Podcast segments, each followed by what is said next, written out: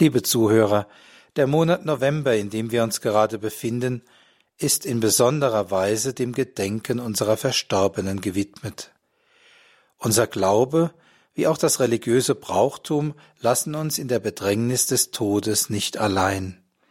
Zahlreiche Schriftstellen, vor allem des Neuen, aber auch des Alten Testamentes, bezeugen uns, dass Gott das Leben der Menschen sicher in seinen gütigen Händen hält, wo es unseren Händen und allen Künsten von Medizin und Technik entgleitet. Wenn Sie etwa im ersten Thessalonicher Brief schauen, da heißt es im vierten Kapitel, denn wir glauben, dass Jesus gestorben und auferstanden ist, wenn wir glauben, dass Jesus gestorben und auferstanden ist, so wird Gott die Entschlafenen durch Jesus in die Gemeinschaft mit ihm führen. Tod und Auferstehung Jesu Christi stehen nicht isoliert da. Sie sind geschehen für uns Menschen, pro nobis, für uns. Gottes Heilsabsicht hat immer Bestand. Er will, dass die Seinen zu ihm finden dass sie gerettet werden können, dafür hat Gott seinen Sohn gesandt. Dass sie sich retten lassen, dafür umwirbt er sie beständig durch die Verkündigung der frohen Botschaft. Oder nehmen Sie ein Beispiel aus dem Johannesevangelium, 14. Kapitel. Da spricht Jesus davon, dass er zum Vater geht, um uns den Platz zu bereiten und dass er wiederkommen wird, um die Seinen zu sich zu holen. Wenn ich gegangen bin und einen Platz für euch vorbereitet habe, komme ich wieder und werde euch zu mir holen, damit auch ihr dort seid, wo ich bin. Johannes 14, 3. Es ist also der erklärte und ausdrückliche Wille des Herrn, uns einst vollkommen und unverlierbar bei sich zu haben. Der Weg, der dorthin führt, ist er selbst.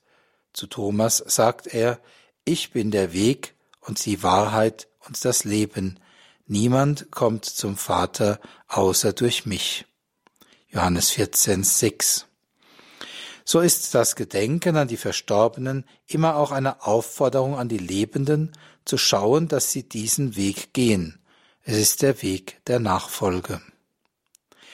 Ich möchte Sie ermutigen, liebe Zuhörer, in diesen Novembertagen Ihre Herzen bewusst dem Trost zu öffnen, den uns die Heilige Schrift zuspricht und einmal bewusst solche Texte zu lesen und zu betrachten. Darüber hinaus tröstet uns das religiöse Brauchtum. In vielen Pfarreien ist es auch heute noch üblich, dass um den Allerseelentag die Gräber mit Weihwasser und, wenn möglich, mit Weihrauch gesegnet werden. Dabei wird immer auch für die Verstorbenen gebetet. Die Gläubigen entzünden Kerzen und stellen sie auf die Gräber ihrer Lieben. Diese Kerzen erinnern uns an das österliche Licht, das aufgestrahlt ist durch den Sieg Jesu Christi über den Tod. Wir bringen also unser Vertrauen zum Ausdruck, dass Jesus unseren verstorbenen Anteil an seinem Sieg geben wird.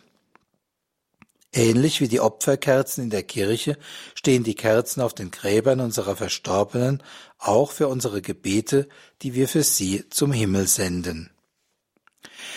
Schließen möchte ich denn auch mit einem Gebet für unsere Verstorbenen, und zwar aus dem Andachtsabschnitt Tod und Vollendung im Gotteslob Nummer 680, 8, wenn Sie das aufschlagen möchten, 680, 8.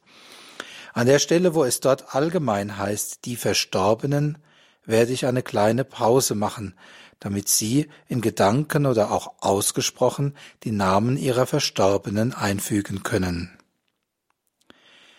Heiliger, lebendiger Gott, solange wir leben, bist du bei uns, und wenn wir sterben, sind wir bei dir.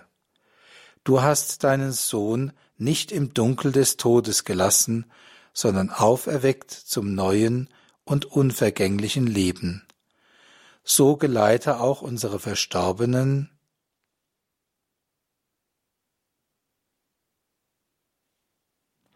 durch den Tod zum Leben, uns aber führe durch die Trauer in die Freude.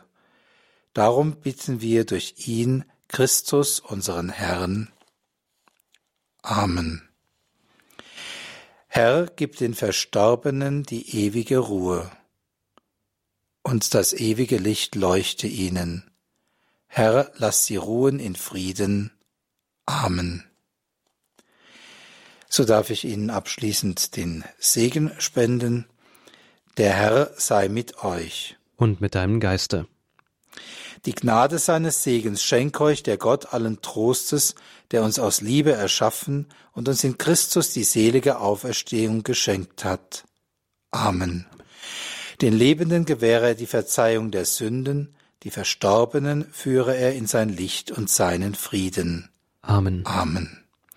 Der Lebenden und der Toten erbarme sich Christus, der wahrhaft aus dem Grabe erstanden ist.